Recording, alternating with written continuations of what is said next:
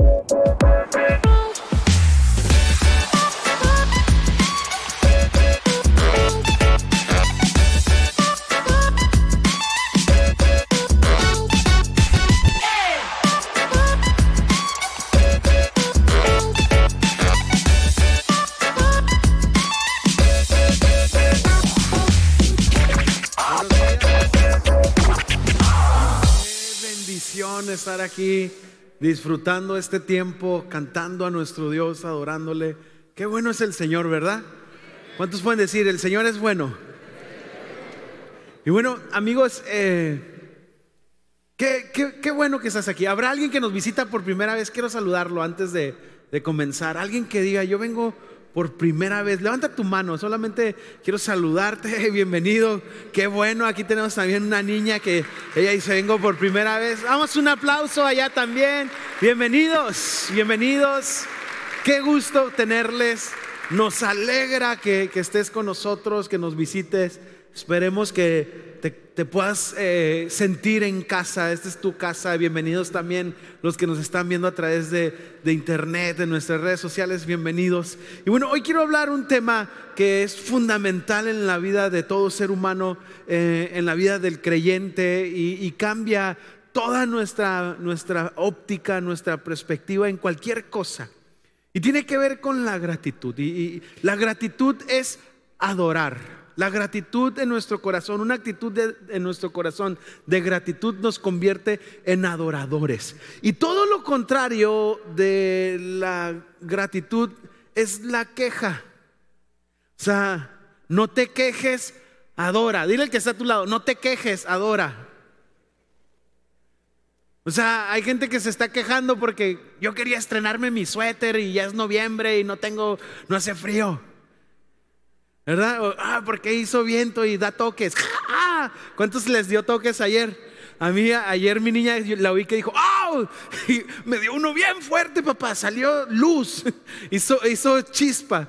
Nos quejamos, ¡ah! Y nos la pasamos quejándonos y, y, echándole la culpa a todo. Y el clima, el calor, el aire, olía quemado. Si tú creciste en el muro siempre huele a quemado ahí, a cable quemado para, sacar el cobre. O sea, olía esto y que el tráfico y no te quejes, adora.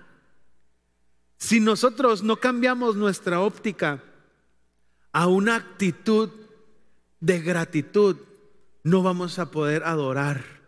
Y miren, muchos eh, dicen, no, no, ¿cómo no, no podemos agradecer porque todavía no se cumple el milagro? Se está acabando el año y no algacé. Eh, y está todo amargado, ¿no? Este, sí, se está acabando el año. Bueno, vamos a echarle ganas. No te quejes. A lo mejor el colchón es el que se está quejando, ¿no? De tu lado ya hay un hueco ahí. Si se cae la gente, si se acuerda. Ah, pero eh, no, no he visto el milagro, no, no, Dios no ha cumplido.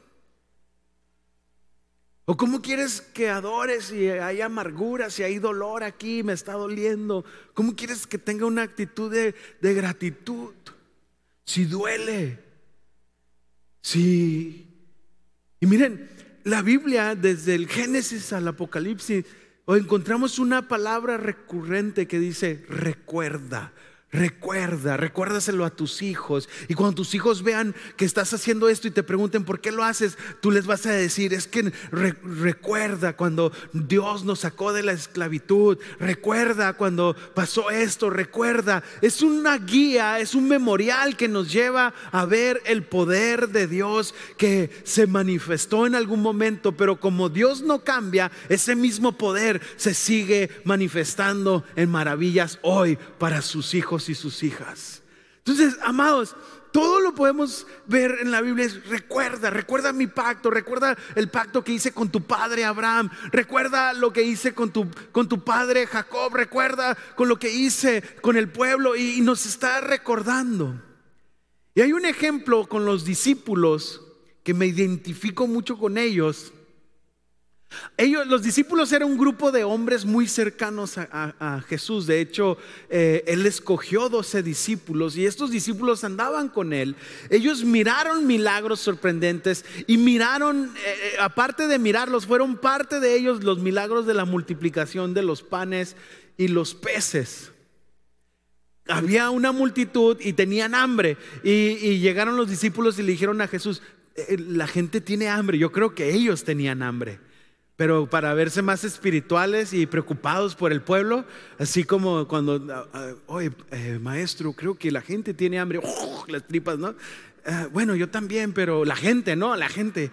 Y, Jesús eh, agarra unos cuantos panes, unos cuantos peces, ora, y los discípulos los repartieron. Y no se acababa y, vieron la multiplicación. Y mire, en Marcos capítulo 8, 14, o sea, después de este milagro, Jesús le dice, vamos a navegar en el mar, vénganse, vamos a, pasearnos en la lancha. No sé, se fueron al, al agua. Y están ahí los discípulos, verso 14 de Marcos 8, y a los discípulos se les había olvidado llevar comida, solo tenían un pan en la barca. O sea, estaban ahí con un pan. Y en, en ese momento Jesús comienza a hablar en una forma metafórica, está hablando en una analogía, dice, eh, eh, tengan cuidado, les, les, advirtió Jesús, ojo con la levadura de los fariseos y con la de los eh, de Herodes, con la de Herodes. Jesús estaba hablando, tengan cuidado de no contaminarse de la, levadura eh, que, contamina la masa, que, la va a, llevar a un proceso. Tengan cuidado de, ser religiosos y tengan cuidado de, contaminarse con la levadura de Herodes, de toda la filosofía de, Roma, todo esto que va a, perjudicar sus vidas. Más bien ustedes sean la levadura y que ustedes sean la influencia, que, que ustedes sean las personas que causan en los otros un impacto. Pero los discípulos, igual que yo, eh, ellos entonces comenzaron a comentar entre sí. Lo que dices es porque no trajimos pan. Empezaron, ya ves, Pedro, te, dijimos que trajeras lonche y ya el maestro, que el pan, que la levadura. O sea, no entendieron nada. Y Jesús se dio cuenta de, de que empezaron, pues tú no trajiste pan. Pues, yo voy a pescar, yo voy a poner el pescado, pero tú el pan. Y, o sea, se empezaron a tener broncas. Y luego les dice Jesús, el verso 17, al darse cuenta de esto, Jesús les dijo, ¿por qué están hablando de que no tienen pan? Y ah, acuérdate, no, fíjate, todavía no ven ni entienden. Tienen la mente embotada. O sea, no que andaban en botas, ¿eh? Se los traduzco. La Reina Valera dice, tienen endurecido su corazón, porque algunos tienen una mente embotada, ven puras botas. Yo tengo un chorro de botas. Mi, esposa tiene muchos eh, zapatos y, cosas así. Yo tengo muchas botas. ¿Por qué tienes tantas botas? Pues me, me gustan las botas. Pero no es una mente embotada como la mía, sino tenían el corazón endurecido. Y luego sigue diciendo, es que tienen ojos pero no ven, oídos pero no oyen. ¿Acaso no recuerdan? A ver, digan, recuerda. O sea, Jesús les, les lleva igual como toda la palabra de Dios. ¿Acaso no recuerdan cuando partí los cinco panes para los cinco mil? ¿Cuántas canastas llenas de pedazos recogieron? Respondieron, doce. O sea, acabas de ver un milagro. ¿No te acuerdas que soy poderoso? No estoy hablando de eso. Pero muchas veces se nos olvida lo que el Señor ha hecho, lo que Dios ha hecho. Porque familia, si si vemos en la palabra, recuerda, dile, recuerda, recuerda, recuerda, recuerda, recuerda. El Señor quiere que nos acordemos, porque si uno no se acuerda, no puede tener una actitud de gratitud. Y sin una actitud de gratitud no podemos adorar. Los adoradores son las personas que recuerdan cómo la mano poderosa de Dios hizo el milagro. Y, es una cuestión de regresar al pasado, no para sufrir, porque algunos se regresan al pasado, es que a mí me pasó esto, y empiezan a sufrir y a sufrir y a sufrir. No, es que recuerdes lo que Dios hizo en el pasado. Hoy Dios lo va a hacer de nuevo en tu vida, en tu familia, en tu matrimonio, en tu empresa. Porque Dios no cambia. Dios es el mismo desde el principio hasta el fin. De una forma soberana y absoluta, Él actúa en nuestras vidas. Aunque estés pasando por luchas, la gratitud va más allá de una buena educación. La gratitud va más allá de ser buen, buen, bien educado, de si te ofrecen agua, gracias, eh, sí, ah, gracias. Va más allá de eso. Eh, pásale, gracias, qué amable. Es, es bueno ser educado. Pero la gratitud requiere un convencimiento real de que Dios sí es quien obra de forma soberana y absoluta en nuestra vida para cumplir en nosotros sus propósitos. Él tiene el control aún en los momentos intensos, estoy agradecido porque mi vida está escondida en Él. Mi vida encuentra refugio en Él. El pueblo de Israel eh, fue un pueblo que experimentó la mano poderosa de Dios que lo sacó de la cautividad, de la esclavitud. Eh, de hecho, el pueblo de Israel cuando fue dirigido por Moisés, vieron milagros impresionantes. Pero fíjese lo que la palabra de Dios nos revela en, el Salmo 106, 7. Dice, nuestros padres en Egipto no entendieron tus maravillas. No se acordaron, otra vez, acuérdate, no se acordaron de tus innumerables hechos de misericordia, sino que se revelaron junto al mar, en el mar rojo no se acordaron. No se acordaron de dónde los sacó Dios. No se acordaron de los milagros que hizo. Eh, el pueblo de Dios salió de Egipto con mano poderosa. Eh, eh, recuerdan las diez plagas. Ellos no salen huyendo. Ellos salen y los mismos egipcios les dijeron, salgan a adorar a su Dios. Y les dieron riquezas para que salieran y adoraran. ¿Por qué es tan importante recordar? ¿Por qué eh, nos parecemos tanto a los discípulos y a, los de Israel? Porque cuando atravesamos por la crisis, nos olvidamos de lo que Dios hizo y ha hecho. Se nos borra el tape. Fíjense, hemos escuchado esto. Pastor, creo que, que Dios se olvidó de mí. Ah, sí. Pero si yo he visto cómo Dios ha hecho cosas bien bonitas en tu vida, en tu, en tu, en tu familia, eh, hemos visto milagros, sí, pero ya Él quitó la mano de mi vida. Recuerda. Otros, otros han dicho, yo sé que Dios me bendijo con esta esposa y, y todo, pero mi matrimonio se ha vuelto una pesadilla. Y le puedes decir, oye, acuérdate, ese mismo Dios que es amor, que hizo este amor cuando ustedes eh, comenzaron su relación, Dios puede hacerlo hoy de nuevo.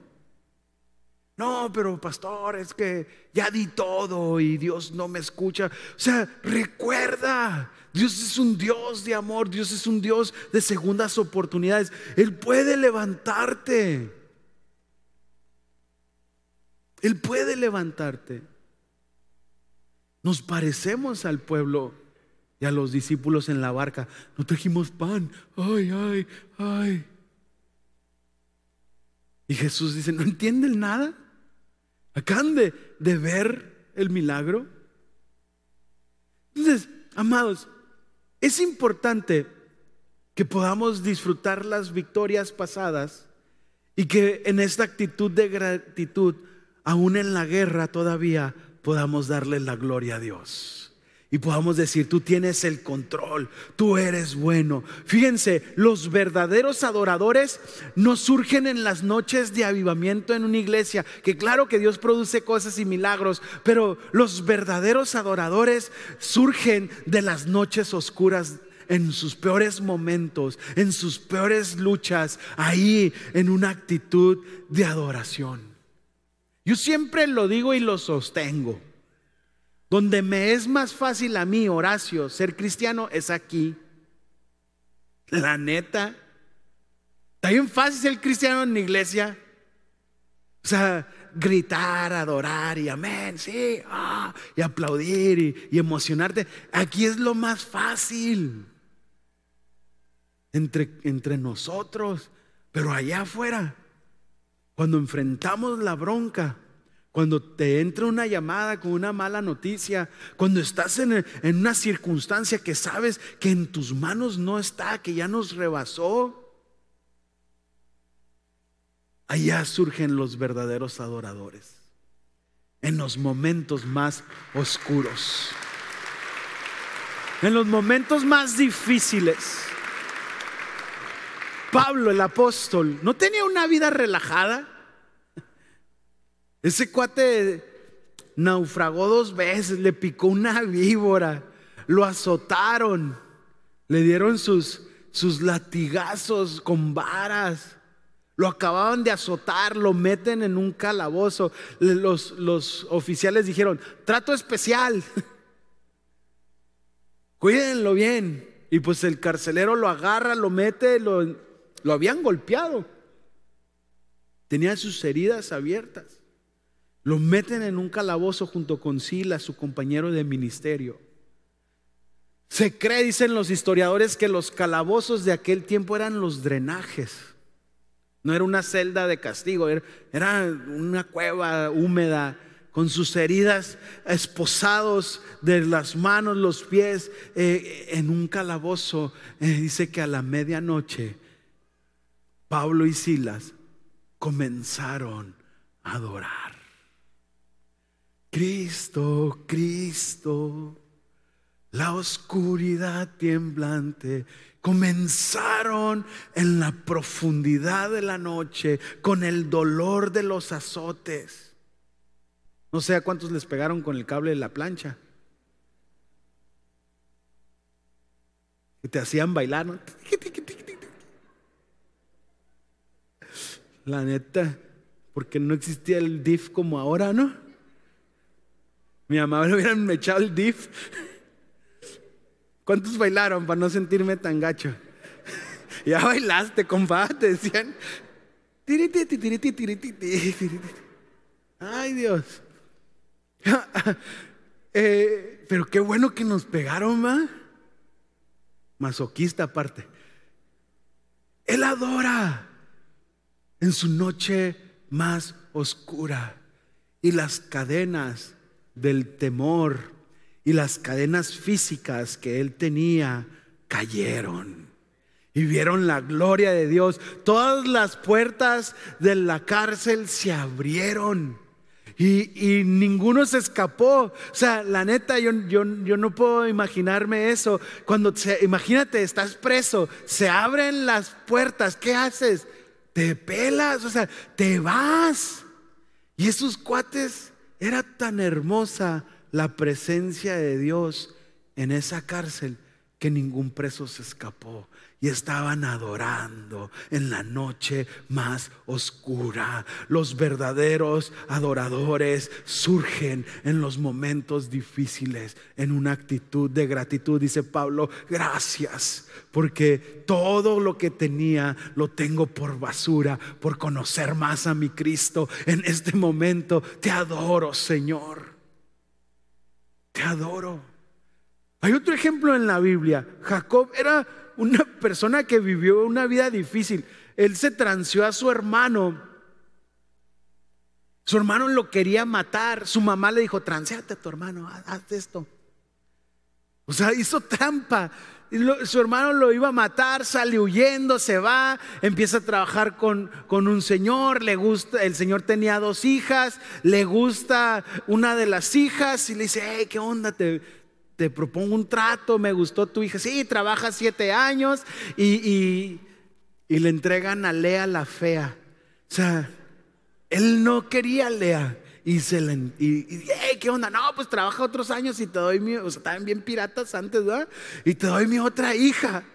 Y trabajó 14 años y prosperó el ganado y luego se peleó con su suegro, su suegro y salió y cuando iba huyendo se viene su hermano y, y tiene miedo. Y en su noche más oscura los cielos se abren para él. Y dice que empieza a ver ángeles y dice, estoy viendo la puerta del cielo y un ángel baja y él se aferra al ángel y le dice, no te voy a soltar hasta que me bendigas, no te voy a soltar hasta que camine diferente. Y Dios lo bendice y, restaura la relación con su hermano y todo. Pero fíjense qué hermoso final. En Hebreos capítulo 11, 21 este Hebreos 11 es conocido como la galería de la fe, donde están todos los hombres héroes de la fe. Y es nombrado Jacob con una vida hermosa, con un final precioso. Imagínate este final en tu vida. Dice, por la fe Jacob, cuando moría, bendijo a cada uno de los hijos de José. O sea, te puedes imaginar este cuadro, estás a punto de morir y dices, traigan a mis nietos. Yo todavía no tengo nietos, pero quiero nietos. Estoy orando por mis nietos. Mi hija tiene ocho años. Estoy orando por su esposo. Pero te puedes imaginar este cuadro abrazando a tus nietos, bendiciendo sus vidas. Y escuche lo más impresionante y adoró apoyado sobre la cabeza de su bastón y durmió, murió.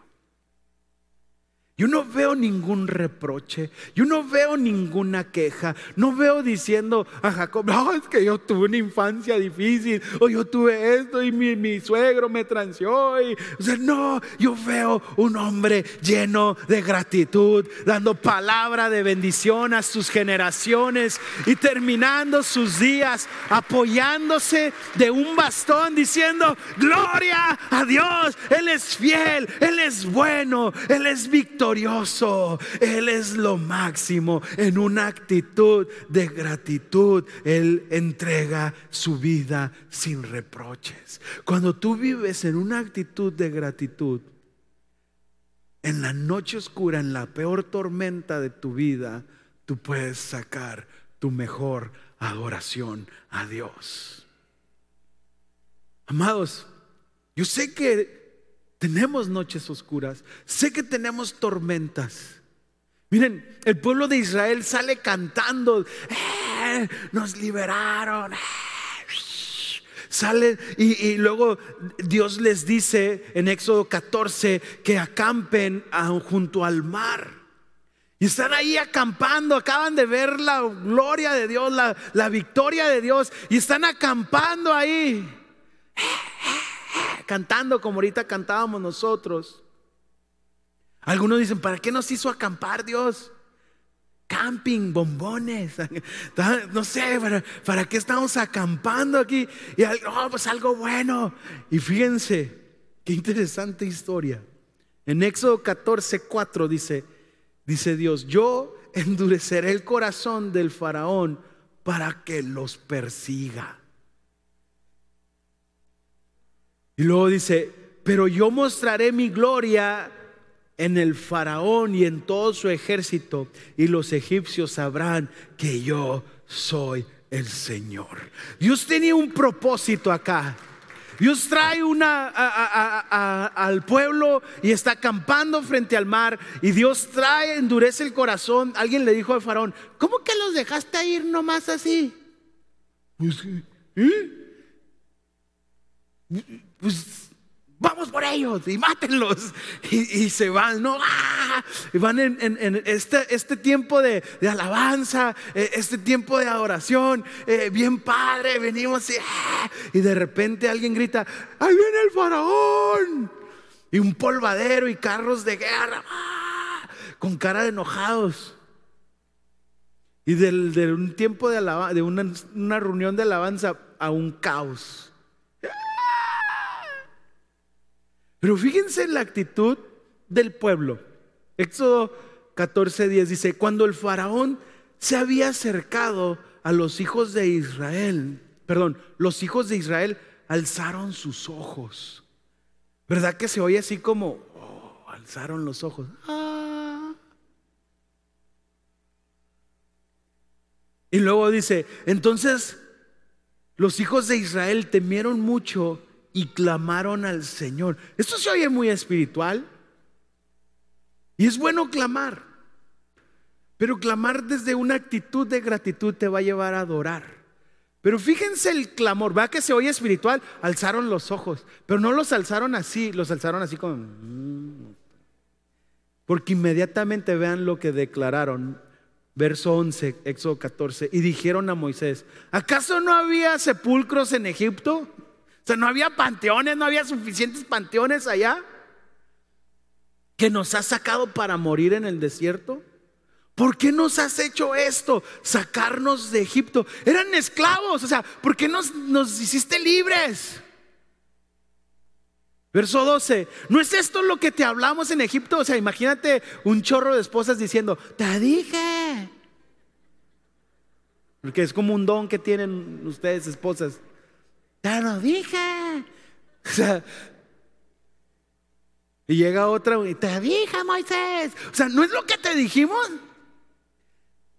¿No te dijimos, déjanos solo para que sirvamos a los egipcios? Mejor nos habría sido servir a los egipcios que morir en el desierto. Mejor preferimos estar esclavos que morir libres. ¿Se fijan? Este clamor no viene de una actitud de gratitud y no somos tan diferentes a ellos. ¿Cuántas veces eh, hemos sonado así nosotros? ¿Cuántas veces nos hemos permitido levantar desde lo profundo de nuestro corazón una amarga queja? Y a veces la disfrutamos, la, la disfrazamos, perdón, como lucha espiritual. Oh, es que yo estoy haciendo lucha. No, te estás quejando. Estás, estás clamando desde una raíz de amargura, no desde una actitud de gratitud. La Biblia dice que con toda oración, súplica y ruego nos acerquemos a Él dándole gracias. Si tú tuvieras el poder de cambiar esa situación, lo hicieras. No partimos de una actitud de gratitud. No, partimos de una cuestión de reconocimiento que Él es el Señor. Porque si pudieras cambiar, lo cambiaras. Hicieras, no, cambio esta bronca. Jesús mismo dijo, Dios, que no se haga tu voluntad sino la mía. Que no se haga tu voluntad sino la mía. Y fíjense, ¿qué es lo que sucede? Éxodo 14, 19 dice, entonces el ángel de Dios que iba delante del campamento de Israel, se trasladó e iba atrás de ellos. O sea, el Señor va delante de ti, pero a veces nuestra queja no nos permite ver todas las bendiciones que Dios nos ha rodeado, porque estamos clavados en la dificultad, en el problema, en la enfermedad, en la circunstancia familiar, y no nos permite levantar los ojos a Jesús, el autor y consumador de la fe. No vemos a Dios actuando, pero Dios, Dios está delante de ti. Y cuando viene a atacarte por la espalda, Dios está ahí atrás respaldándote. Dios está contigo. Y dice que se colocó entre el campamento de los egipcios y el campamento de Israel, construyendo una nube donde eh, para los egipcios era tinieblas, estaba todo en oscuridad. Y para el pueblo de Israel era una columna de fuego que, que traía calor y alumbraba. Y ellos están ahí. Y miren, muchas veces estamos así en una circunstancia y a lo mejor no avanza la amenaza, pero los egipcios estaban detrás de esa nube gritando, se va a acabar esta nube, los vamos a comer, nos los vamos a matar. ¿Cuántas veces esas voces llegan en nuestra vida? Y todavía se pone muy interesante porque, aunque sabemos que como dice el Salmo 34, 7, que el ángel del Señor acampa alrededor de los que, los, de los que temen a Dios y los libra. Y luego dice el Señor, prueben y vean, el Señor es bueno. Bienaventurado el hombre que confía en Él, que se refugia en Él.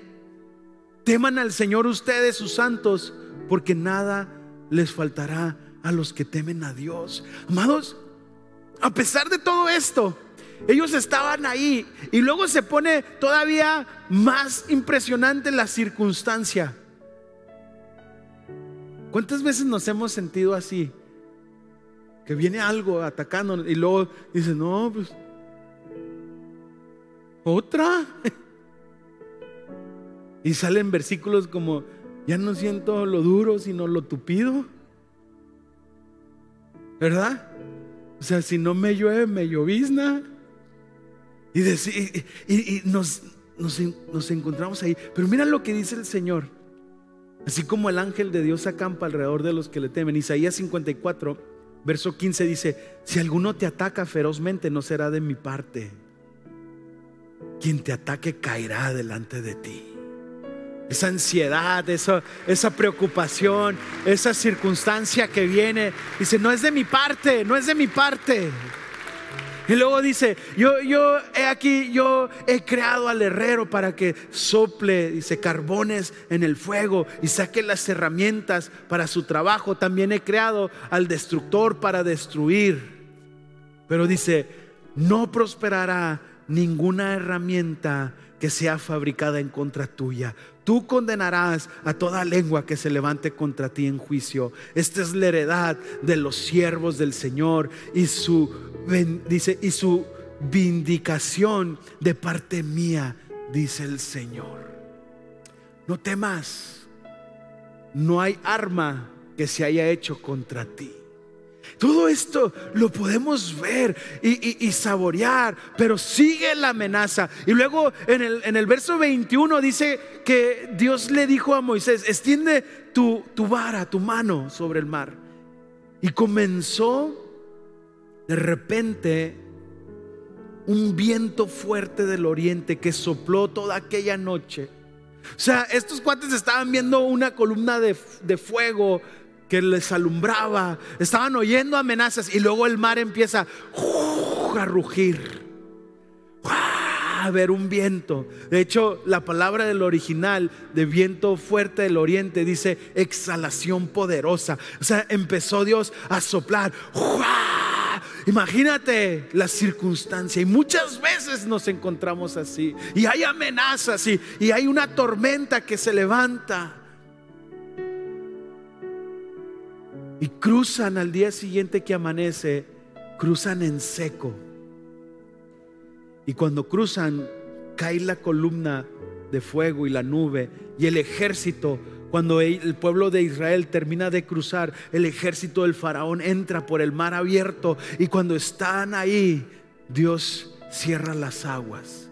Dice, ah, órale. Se ahogaron.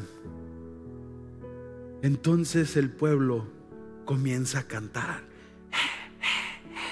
Echó a la mar los que persiguen, todo empiezan a cantar. Y miren, es bueno cantar nuestras victorias, pero es mucho mejor adorar durante la guerra. Es mucho mejor adorar ante la tormenta. Es mucho mejor adorar, tener una actitud de gratitud. Abre los cielos de Dios.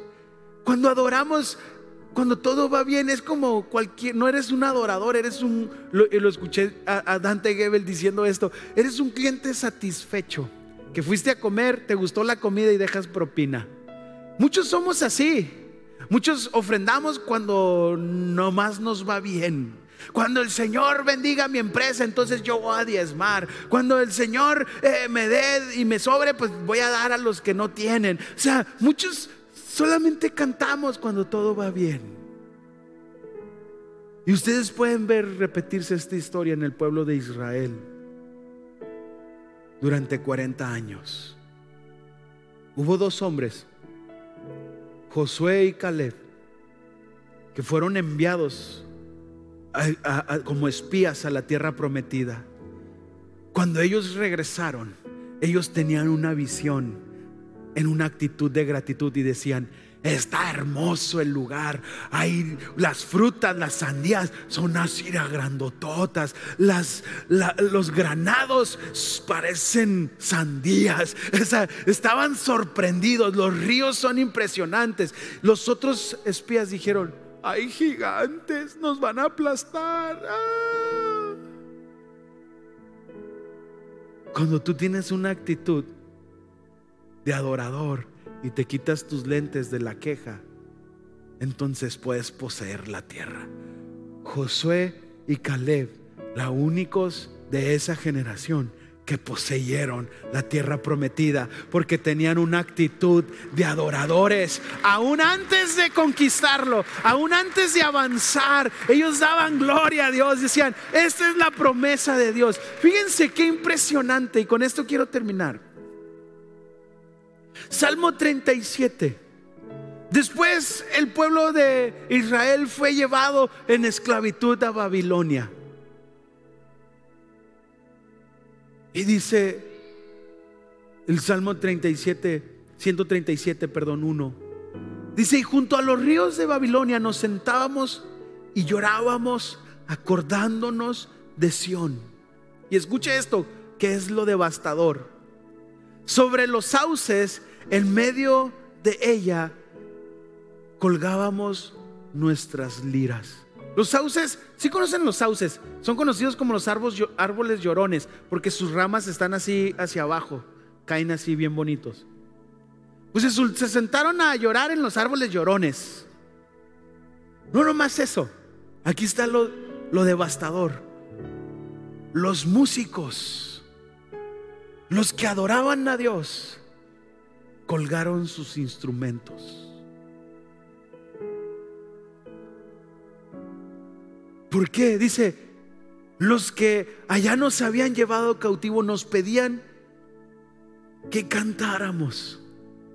Los que nos habían hecho llorar nos pedían alegría diciendo, canten algunos cánticos de Sión.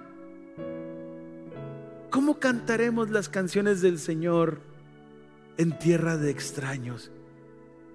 Por eso el Salmo 6 dice, nuestros antepasados no entendieron nada. Al contrario, se rebelaron en la queja. Y muchos somos igual. ¿Por qué voy a cantar si me está yendo de la patada? ¿Por qué voy a adorar?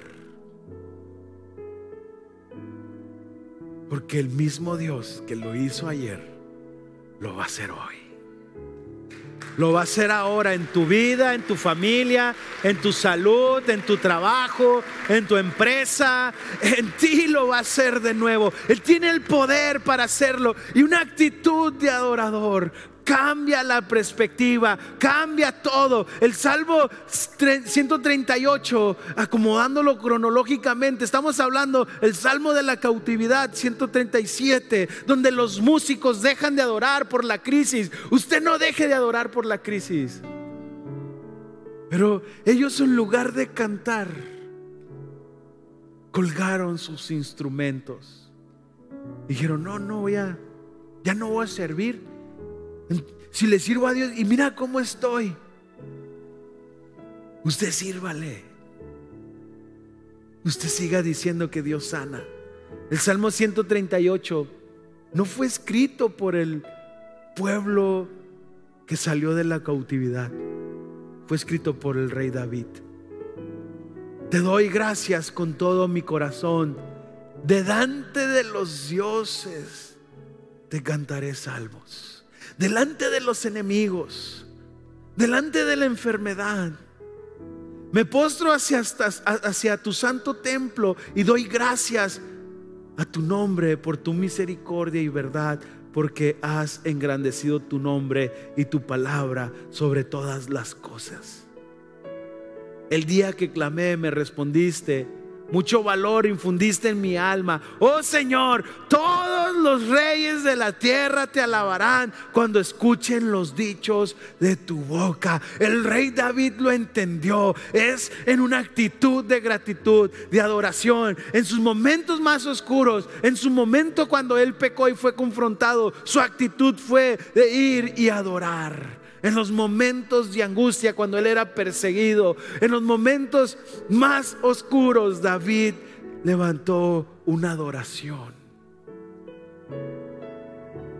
¿Puedes levantar una adoración en tu momento oscuro?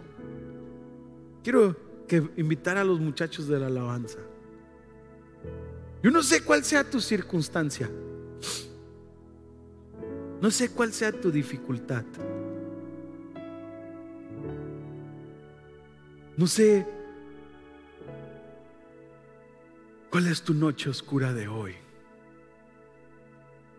pero sabemos que Dios sigue obrando. Dios sigue actuando, Dios sigue haciéndolo. Dios tiene el control. Ponte de pie.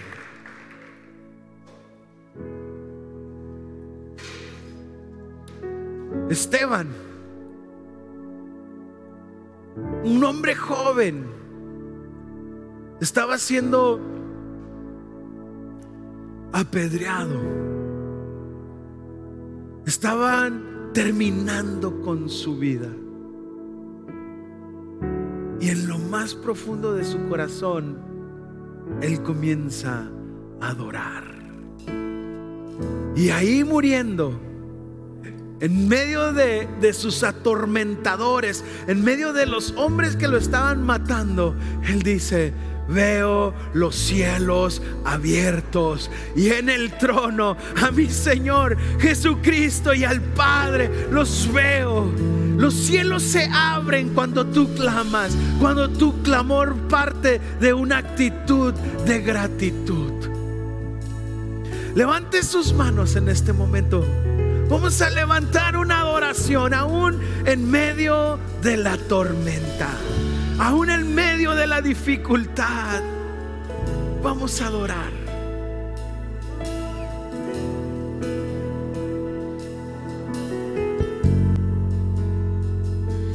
Aquí estás, debemos mover,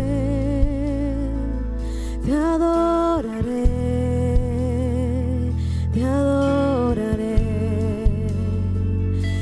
aquí estás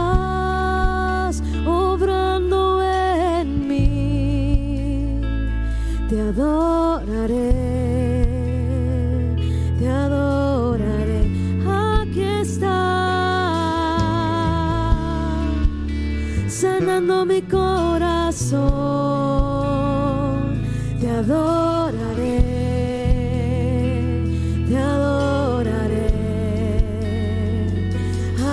estás obrando en mí. Te adoraré, te adoraré, te llamamos. Milagroso, abres caminos, cumples promesas, luz en tinieblas, mi Dios, así eres tú. abres camino, cumples promesas, luz en tinieblas, mi Dios, así eres tú. Aquí estás sanando mi corazón,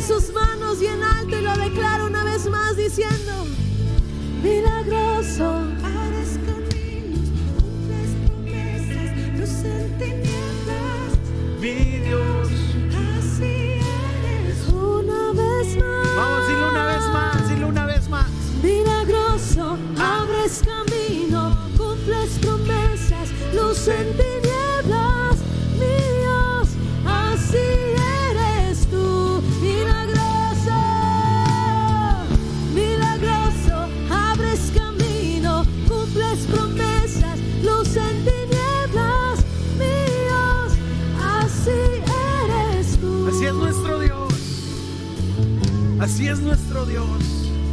Y si lo hizo en el pasado, recuérdate, dice el Señor. Yo lo haré de nuevo. Levanta tus manos. Bendito Dios. Tú conoces la lucha. Tú conoces la batalla de cada uno de mis hermanos. Y yo sé, mi Dios, que tu ángel va al frente y va atrás de ellos, luchando en esa situación con sus hijos, en esa situación familiar. Tú sigues obrando en esa cuestión de salud, en ese duelo, Señor.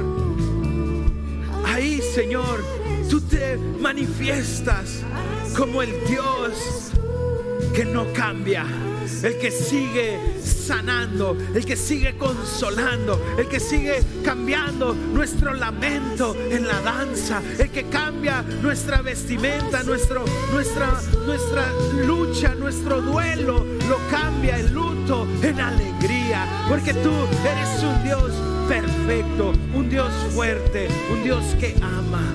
Bendice la vida de cada uno de mis hermanos y que en medio de la tormenta podamos recordar y podamos confiar, porque los que confían en el Señor jamás serán avergonzados.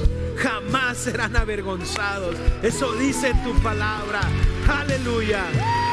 Aleluya. Gloria a Dios. Gloria a Dios. Gloria a Dios. A ti la gloria, Dios. A ti la alabanza. Gracias, bendito Dios. Ahora sí, entendiendo, dile al que está a tu lado, no te quejes, adora. No te quejes, adora. Gloria a Dios. Bendito el nombre del Señor. Puedes tomar tu lugar. Puedes tomar tu lugar. Gracias Dios. Hubo un hombre que bendijo mi vida. Julio Melgar, un adorador. Los estragos del cáncer en su cuerpo. En una sala, en una cama de hospital. Su último día. Cantando. Adorando.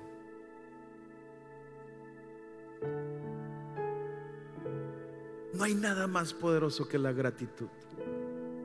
Porque la gratitud va más allá de la enfermedad, más allá del dolor. Dios va más allá de todo esto. Wow, qué hermoso es estar con Dios y a lo mejor tú hoy nos visitas y, has escuchado esta, este compartimiento, esta charla, o nos estás escuchando por primera vez en internet. Mira, todo cambia con Cristo. Él es el que nos da el poder para adorar en medio de la prueba. Yo quiero invitarte a que lleves a Cristo en tu corazón y hagas esta declaración. Repite después de mí con todo tu corazón, con fe. Di, Señor Jesús, reconozco que soy pecador. Perdona mis pecados. Entra en mi vida. Dame vida eterna. En el nombre de Cristo Jesús. Amén. Me gustaría saber si hay alguien que hizo esta declaración por primera vez. Si levanta su mano, yo quiero saludarlo desde aquí. Habrá alguien que dice, yo hice esta oración por primera vez. Alguien acá en, presencial, no, en internet. Si tú hiciste esta declaración por acá, ¿hay alguien? Ah, bienvenido, bienvenido. Qué bueno que están aquí. Esa es tu casa. Somos tu familia, bienvenido. Igual, si tú hiciste esta declaración en internet también, somos tu familia, escríbenos, yo acepto, queremos contactarnos contigo. Y ahorita al final de la reunión hay un lugar acá que se llama Conexión, tu, tu amigo Jorge te va a acompañar ahí y, queremos tener un detalle para ti de parte de Grupo Unidad. Y también los que nos conectan, escríbenos, nos vamos a, a conectar rápido con ustedes. Qué bueno es el Señor, ¿verdad? Eh, familia en línea, que el Señor les bendiga. Gracias por conectar. Compartan esta charla con otras personas y los dejo con su host. Y bueno... Qué bueno que estás con nosotros todavía. No te desconectes aún, porque aún hay un par de cosas muy interesantes y muy geniales que queremos recordarte. Pero gracias a Dios por su palabra, por lo que hoy nos ha hablado. Te invito a que tomes nota y después durante la semana repasa esas notas y deja que Dios te siga hablando. Y seguramente me ha pasado algunas veces que tomas nota, dejas el papel por ahí y de pronto pasan meses o años y en un momento de prueba encuentras ese papel y Dios te vuelve a hablar y te vuelve a desafiar.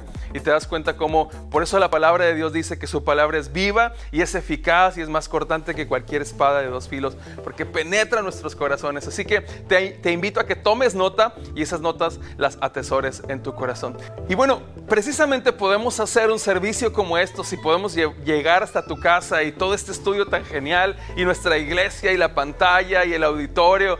Todo lo que tenemos es gracias a muchas familias que por mucho tiempo han sembrado. Así que esta mañana quiero invitarte a que puedas sembrar en lo que Dios está haciendo. Primero por obediencia, después por, por gratitud, pero también porque amamos a Dios y queremos ser parte de lo que está haciendo en nuestra iglesia y a través de nuestra iglesia. Así que quiero invitarte a que tomes tu diezmo. Si tú estás acostumbrado a darlo por internet, ya sabes que aquí aparecen las formas y en nuestra página de internet puedes hacerlo también. Puedes venir a la iglesia si pasas por aquí. Pero toma tu diezmo o simbólicamente pon tu mano en tu corazón si tú ya lo has enviado. Y vamos a orar. Señor, gracias. Gracias porque podemos darte de lo que hemos recibido de ti y te damos con gratitud y te damos con alegría, sabiendo que tú nos amas porque damos con alegría, pero también tú tomas esto pequeño que yo tengo y lo conviertes en mucho, Señor. Tú puedes hacer cosas geniales con este dinero. Te pedimos sabiduría para quien lo administra, multiplicación y gracia, Señor, y que estos recursos se conviertan en más familias que te amen y te adoren junto con nosotros un día en el cielo. En el nombre de Jesús, amén, amén. No te olvides que nuestros grupos de conexión son este preciso espacio donde podemos crecer juntos y abrazarnos y platicar nuestros desafíos y compartir cómo nos va. Así que te invito a que te involucres en uno de estos grupos porque están pasando cosas geniales. Y hablando de los diezmos y las ofrendas, gracias a esas aportaciones es que tenemos una app fabulosa donde podemos compartir temas y podemos eh, eh, enviar varios eh, comentarios y devocionales y también tener un formulario muy genial para inscribirte a los grupos de conexión bendición. Así que gracias, gracias por sembrar, gracias por ser parte de un grupo de conexión. Y bueno, recuerda que hoy tenemos nuestro servicio en familia, Geo en familia y Geo Kids. Están increíbles, a nosotros nos fascinan, la verdad es que son mi servicio favorito y el de mi familia, porque podemos adorar a Dios juntos y profe Jill y profe Twinkie hacen todo un espectáculo increíble. Nuestro único anhelo es que nuestros hijos amen a Dios y que puedan tener una aventura increíble. Así que si tú tienes hijos, vente, tienes que registrarte por WhatsApp, ya sabes, 664-111-2862 y ahí te van a decir lo que necesitas, eh, pero es muy, muy, muy sencillo, no te lo pierdas, Dios está haciendo cosas muy geniales. Quiero terminar bendiciendo tu vida, qué padre que estás conectado, recuerda lo que platicábamos al principio, si tú estás pasando por una prueba, por una situación, por una necesidad, si el dinero en la cartera está escaseando, quiero declarar que Dios te permite ver con sus ojos y que en medio de todas las situaciones puedes ver a Dios, Él es tu proveedor, Él es tu protector, Él es tu estandarte, Él va delante de ti, Él pelea tus batallas, Él es tu esposo si eres viuda, Él es tu papá si eres huérfano, Él está ahí. Así que en el nombre de Jesús declaramos que puedes verlo en medio de todo esto. ¿Y por qué no oramos para despedirnos? Encantaría bendecirte.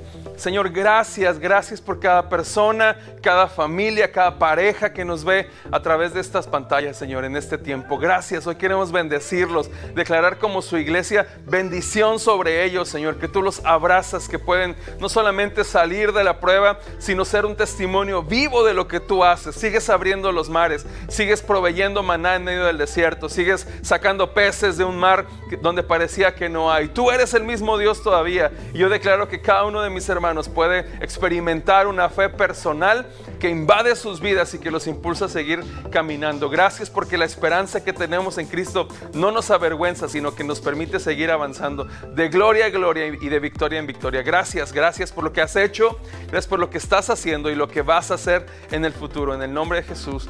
Amén. Familia, que Dios los acompañe y los guíe y les permita resplandecer en todo lo que hagan. Somos Grupo Unidad, somos tu familia y estamos agradecidos de ser parte de tu vida. No te desconectes, que Dios te bendiga. Nos vemos la próxima semana.